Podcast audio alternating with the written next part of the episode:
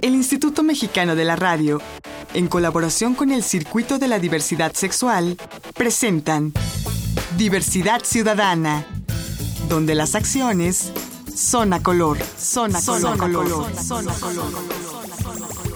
Lo normal es antinatural, lo natural es la diversidad. Y bienvenidas y bienvenidos a este espacio de diversidad sexual que se llama Diversidad Ciudadana, aquí donde las acciones son a color. Yo soy Enrique Gómez y como no todo en la vida es diversión ni felicidad, también tenemos la parte oscura de nuestro activismo LGBTI y desgraciadamente el día de hoy vamos a hablar de algo de eso los ataques por homofobia que siguen ocurriendo. Ya hay muchos derechos, hay avances, hay más visibilidad, pero los ataques creo que hasta se recrudecieron. Vamos a hablar de uno de ellos con Juan Escalante. ¿Cómo estás, Juan? Hola, muy bien, eh, Enrique. Muchas gracias por invitarme. Gracias a ti por venir a presentarnos tu testimonio. Afortunadamente lo estás viviendo para contarlo. Hay mucha gente que no vive para contarlo. A ver, cuéntanos, ¿qué te ocurrió? Bueno, pues fíjate, eh, pues es muy desagradable, ¿no? Pero no nos podemos quedar callados y pues qué bueno, Enrique, que existe este programa para divulgar, divulgar este esto de la homofobia y la discriminación, ¿no? Pues resulta que el, un amigo y yo vamos a comer a un restaurante en Santa María la Ribera Llegamos, este, había una chica, le dijimos hola, este, buen provecho, igual nos contestó lo, lo que contestamos siempre, ¿no? Cuando decimos provecho, nos sentamos, eh, vimos que se sentó un tipo a espaldas de nosotros y pues X, cada quien en lo suyo, ¿no? En su comida, en su charla, cada quien y nosotros felices, contentos, haciendo muchos planes de, diversidad sexual, ¿no? Entonces, este, llega un cantante de los que se ganan una moneda en los restaurantes, eh, este, y canta canciones, empieza a cantar canciones de Silvio, y este, y pues no la sabemos, ¿no? Entonces, Rodríguez. de Silvio Rodríguez, y no la sabemos, y empezamos a cantar con él, y este, y el, y el cantante se emociona, ¿no? Entonces, mi amigo le dice, oye, ya cantaste cuatro cubanas, ahora canta unas mexicanas, ¿no? Y en eso se levanta el tipo, y empieza con una agresión. El otro comensal. El, otro comensal, el que estaba a espaldas de nosotros. El que estaba con la chica. Si el que estaba con la chica llega, se, este, se levanta y empieza con una agresión verbal. O sea, digo, eh, yo sé que no se puede repetir, ¿no? Pero. Para insultarlos. E insultar. O Ahora, tú, tú y la persona con la que iba era otro chico. Sí. ¿Y ustedes dos son pareja? No, somos amigos de hace 12 años. O sea, no se estaban besando. No estamos besando. No se estaban tocando los genitales. No, nada, nada. Estábamos comiendo en un restaurante público. Y cantando con el... Y cantando con el cantante. Entonces él pensó que nosotros lo estábamos ofendiendo, lo estábamos humillando, ¿no? Por existir. por existir, exacto. Pero ofendiéndonos. Pero ustedes estaban joteando. No, pues estábamos Manoteaban. No, bueno. Y, pero, a ver, acabas de decir algo. Manoteaban, joteando. Nosotros podemos hacerlo aquí en donde sea. Ya, ya. Bueno, pero primero quiero como contextualizar lo que ocurrió. O sea, no se estaban masturbando, no estaban teniendo sexo en la vía pública, no, que, que, en últimas tampoco tendría por qué recibir una agresión a alguien que hace eso. Pero bueno, exacto. lo estoy queriendo contextualizar. Bueno, segundo punto, no, no hacían eso y además, aunque lo hicieran, Nadie tiene por qué venirte a agredir. Así es. Bueno, ¿el tipo qué más hizo? Bueno, pues este se levanta y le dice al mesero que le deja el teléfono al mesero, que porque nosotros éramos unos muertos de hambre, que no tenemos para pagar la cuenta y que él iba a pagar y casi nos iba a aventar el dinero que traía en la mano, ¿no? Yo no sé si estaba drogado o tomado, entonces en eso nosotros no contestamos a la agresión. Yo le decía a Carlos, que es mi amigo, a mi compañero que está afectado también, ¿no? Psicológicamente por esto de suscitado el domingo, ¿no? Sí. Entonces él se le agarra un vaso de cerveza de su mesa lleno y se lo lleva. Se lo lleva al coche, pero antes nos dice, ¿saben qué? Ahorita voy a, ya me voy, voy a dar una vuelta, pero si los veo aquí, me los voy a joder. En toda su expresión, ¿no? O sea, los amenazó. Nos amenazó, se lleva el vaso, se sube, le da el vaso a la chica, nos toma una foto Ah, nos, toma, foto. nos toma foto, nosotros pues ni lo veíamos ni, ni nada porque no queríamos que esto se volviera más, más, más fuerte, que subiera de tono, ¿no? Claro. Que subiera de tono, entonces no respondimos a nada, a O nada. ustedes lo ignoraron. Lo ignoramos totalmente, dijimos no es a nosotros, no es a nosotros, pero claro era dirigido a nosotros. Cuando se sube al coche, después de la foto, agarra el vaso, bueno, le pide el vaso de cerveza a, la cha- a su novia y nos lo avienta. Y nos lo avienta. Y el vaso Entonces, era de vidrio. El vaso es de vidrio.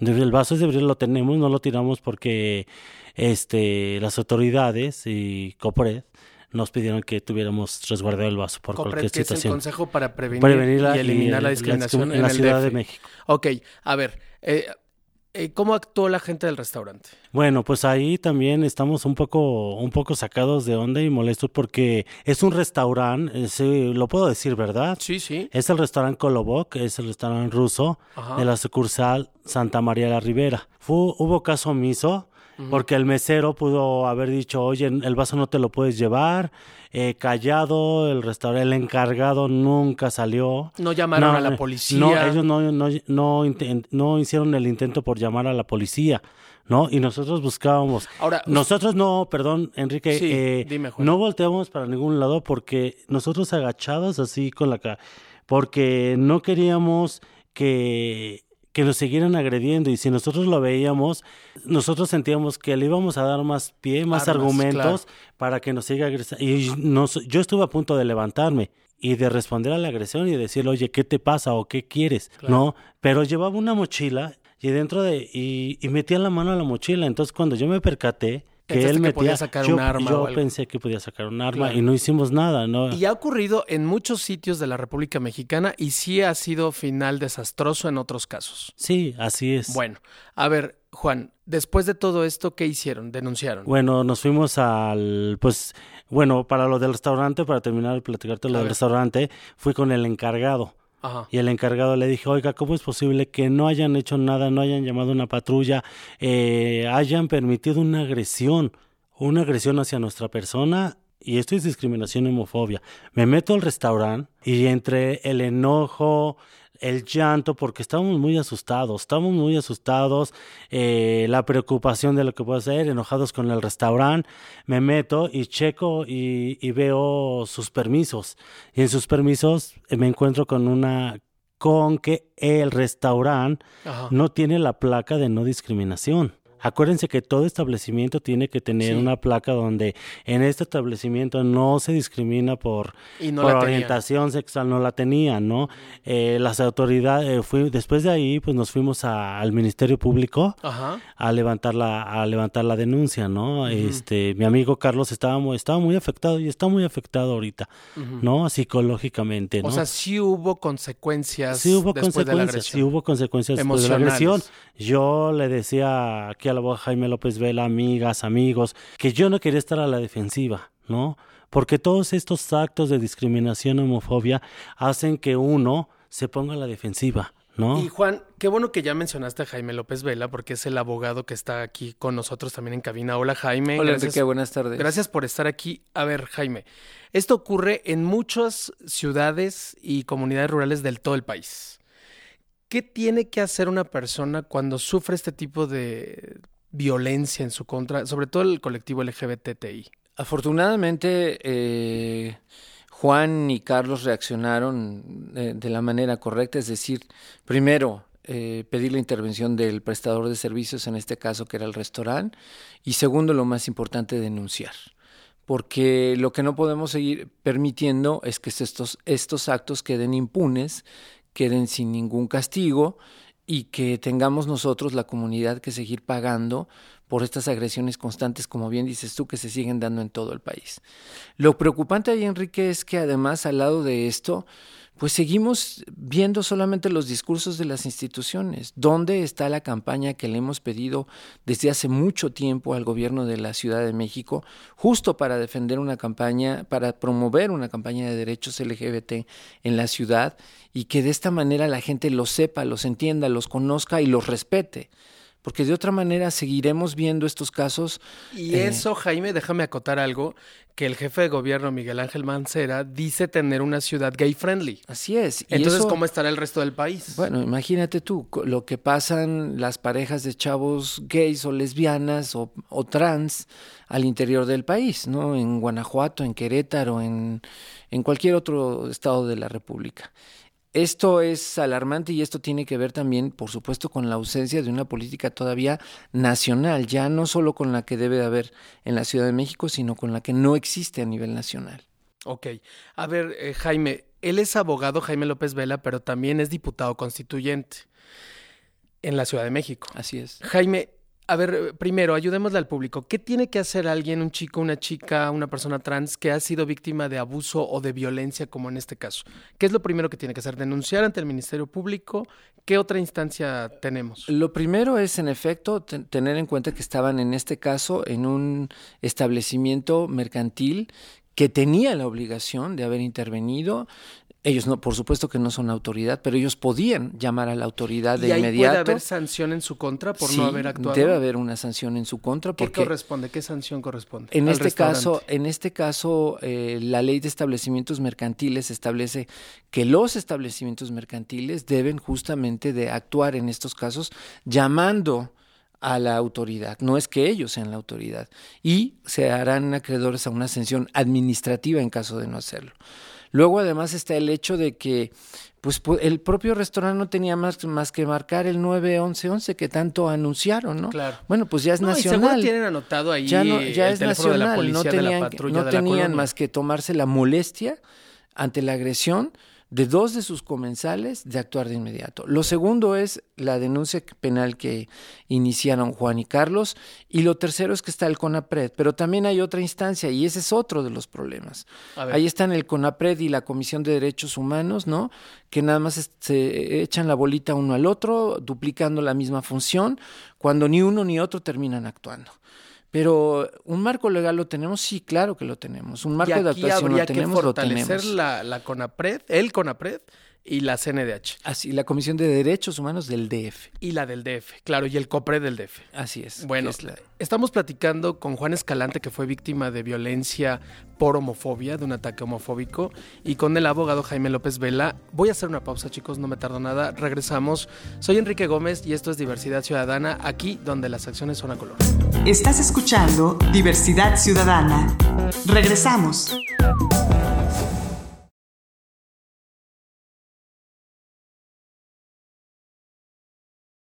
Estás escuchando Diversidad Ciudadana.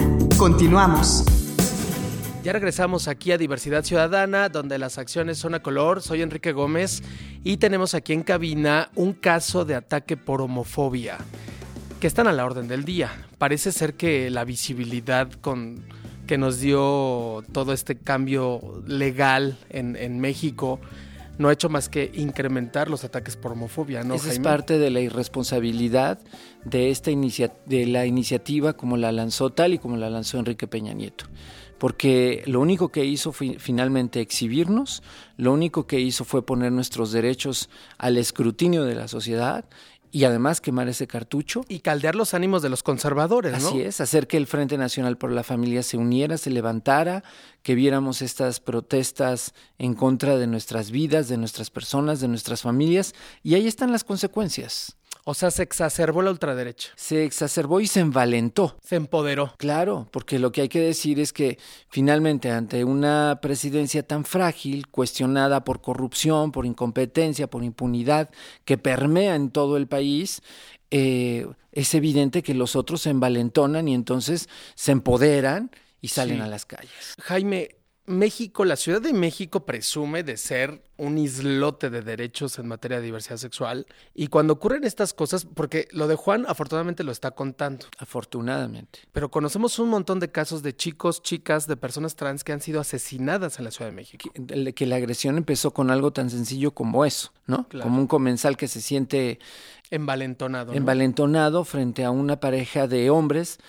Quiero pensar que él, él presuponía que era una pareja de una pareja de hombres gays, ¿no? Y aunque hubiera sido, o sea, con más razón todavía, ¿no? Claro.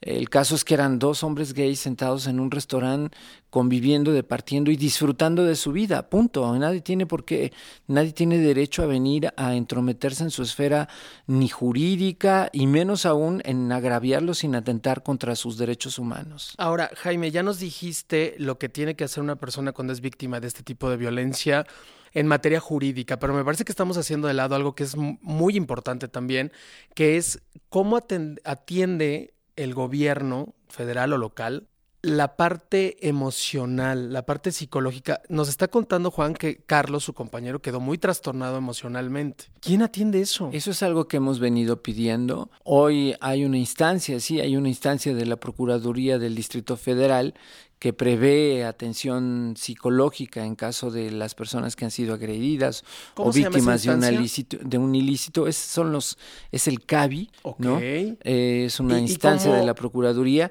¿Cómo y llegamos a él? En principio, a partir de la denuncia que ellos interpusieron, la misma Procuraduría debería de referirlos allá para decirles ustedes necesitan atención psicológica para limpiar ese hecho justamente. Ahora, Jaime, tú has encabezado un montón de talleres que has llevado a la Procuraduría Capitalina, a la Secretaría de Seguridad Pública, a los ministerios públicos. ¿Ya permearon esos talleres o has de cuenta que no pasó nada? Pues es que el problema, Enrique, es que sigue, sigue sin haber una política estructural.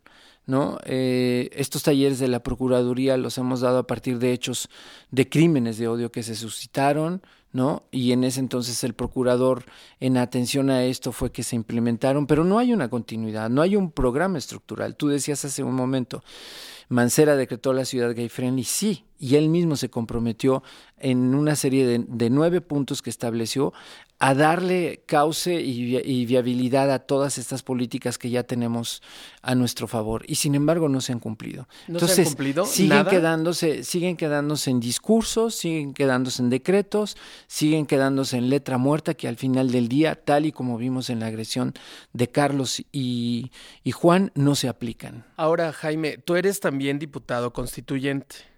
¿no? Participaste en la, elaboración de la Constitución de la Ciudad de México. ¿Qué diferencias hay de el Distrito Federal a la Ciudad de México en materia jurídica eh, hacia las personas de la diversidad sexual? Tuvimos que dar una batalla muy fuerte, Enrique, ahora que estábamos en la Asamblea Constituyente para lograr que el matrimonio gay quedara excluido, eh, eh, incluido dentro del cuerpo de la primera constitución que tenemos para la Ciudad de México. ¿Estuvieron a punto de quitarlo? Cuando yo llegué, porque yo no era titular desde el inicio, cuando yo llegué, el Olkin, que era también constituyente, me dijo, no, no, ya me dijeron que no va a pasar, y ella buscaba una redacción alterna. Yo le dije, no, de ninguna manera, yo no voy a consentir eso, yo vine aquí a morirme en la raya y sacaremos adelante el matrimonio. Tuvimos que hacerte una tarea ahí y al final lo logramos. Pero esa constitución que está hoy impugnada, hay 10 recursos de inconstitucionalidad, uno de ellos, que es de la Procuraduría General de la República, eh, lo hace porque dicen ellos que el matrimonio gay viene a promover la poligamia, ¿no? Un argumento que hasta ahora nunca habían utilizado en nuestra contra, pero que hoy lo están utilizando ante la Suprema Corte de Justicia de la Nación. A ver, pero la Suprema Corte ya dictaminó o no. Sí, la Suprema Corte dictaminó a partir de la aprobación que se hiciera del matrimonio gay cuando se aprobó en el entonces Distrito Federal. En 2010, 9 en el 2010, en agosto del 2010. Ahora lo que, lo que están impugnando es la, nueva, la primera constitución de la Ciudad de México, que acaba de promulgarse en febrero de este año, que tendría que entrar en vigor en septiembre del 2018 y que por lo pronto la Suprema Corte tendrá que volver a revisar. Y uno de esos puntos, de los tantos que se están impugnando, es el matrimonio gay. Con este argumento, te digo, falaz de que el argumento gay va a promover la poligamia entre la sociedad, dicen ellos. Oye, Jaime, pero entonces qué endeble es nuestro sistema jurídico en este país, ¿no? Pues, qué, endeble, qué camaleónico, qué hasta le podría llamar esquizoide. Afortunadamente, Enrique, la Suprema Corte de Justicia de la Nación ha sido una gran aliada en el tema de los derechos LGBTI. Hoy justamente nuestro matrimonio se ha extendido a 10 estados de la República. Hoy existen los derechos de las personas trans reconocidos en la Ciudad de México y al interior del país a partir de resoluciones una y otra siempre favorables de la Suprema Corte de Justicia de la Nación. Eh, a mí siempre me ha quedado una preocupación con todo este debate en torno al matrimonio. De pronto a nivel social pareciera que el punto número uno de la agenda LGBT mexicana es el matrimonio. No, lo, no, estamos viendo con Juan Escalante. No, no es que haya sido así, y yo entiendo esa, ese punto de vista porque lo han expresado en algún momento algunos otros activistas. No, el punto ahí, Enrique, es que el matrimonio vino a darnos una visibilización mayor que no habíamos logrado con ninguna otra iniciativa. El matrimonio finalmente, bueno, pues tiene que ver con quienes buscamos, en efecto, eh, vivir en pareja, compartir nuestra vida, construir un proyecto de vida, ¿no? No todo el mundo lo, lo, quiere hacer o lo tiene que hacer, eso es cierto, pero lo cierto también es que a lo largo de estos casi ocho años ya, van más de ocho mil parejas que nos hemos, que nos hemos casado. Estás hablando de un universo importante y, y, la otra entre estas parejas encuentras parejas como la nuestra que teníamos 10 años ya. Tienes parejas de 20, 30 años de una vida en común, en donde además se trata de, proteger a tu pareja, de proteger tu patrimonio, de protegerte frente a los demás. Hay que recordar que veníamos de este capítulo oscuro eh, de, en donde la pandemia del VIH-Sida que produjo tanto daño en muchas parejas de hecho que vivían, eh, juntas y que lo que pasaba es que cuando moría uno llegaba la familia, despelucaba el otro, los echaba a la calle y no había una sola ley que te protegiera. Entonces, viene también de este contexto, viene del hecho de la visibilidad que da el matrimonio, porque al final del día es una institución reconocida entre la sociedad y por supuesto que no quiere decir que esta sea la máxima aspiración de cualquier persona y sobre todo de la comunidad gay tampoco, pero era esa la importancia de la visibilidad. Y por supuesto que los hechos tan eh, nocivos y perniciosos que seguimos viendo de estas agresiones como la que vivieron Juan y Carlos son las que deberían de ser la base, además, no solo de la protección a la comunidad LGBT, sino a cualquier persona. Claro. Porque es la agresión que sigues viendo, y lo estamos viendo hacia con una mujer, hacia Otra un comerciante en la calle, hacia un adulto mayor en el la metro. Trata de menores. Así, es. O sea, eso es algo que, que ni siquiera tendría que estar, vaya, ¿no? Como parte de nuestra agenda. Tiene que ser una, una agenda generalizada, la protección de la vida de cualquier ciudadano. Pero también este acontecimiento de Juan y de Carlos pone, junto con muchos otros que han estado ocurriendo en la Ciudad de México, pone sobre la mesa que los derechos, que la igualdad, que todas estas garantías jurídicas, porque todos pensábamos que ya habíamos llegado por fin a la meta, este, pues todo es bien endeble, ¿no? De pues un momento a otro se nos va la basura. Ahí está, eh, me hiciste recordar ahorita el caso también muy emblemático del abogado Armando Campo, que se está defendiendo no solo del despido injustificado eh, hacia su persona por ser gay, sino ahora también del CONAPRED porque resulta que el CONAPRED intervino en el expediente, mutilaron su expediente y todavía se atrevieron a declarar ante el juzgado que se oponían a que él continuara en su defensa. Una barbaridad jurídica viniendo del organismo que tiene que proteger a las personas contra la discriminación. Entonces, como dices tú, pues sí, claro que es esquizoide, pero es que el país es esquizoide. El país es esquizoide, porque ahí tenemos policías que en vez de cuidar a la gente la asaltan. Así es. Porque ahí tenemos este, sacerdotes que en vez de cuidar a los niños los violan, porque hay, etcétera, ¿no? Jaime, para cerrar ya el programa, porque se nos acabó el tiempo, a ver, Juan Escalante, con tu caso de que fuiste víctima de, pues, de un ataque por homofobia. Eh, eh, Carlos, tu compañero, está más eh, trastornado por este acontecimiento que tú. Así es. Pero, ¿qué van a hacer? ¿Cómo pues van a cerrar este caso? Pues estamos ahorita esperando este parte de las autoridades, ¿no?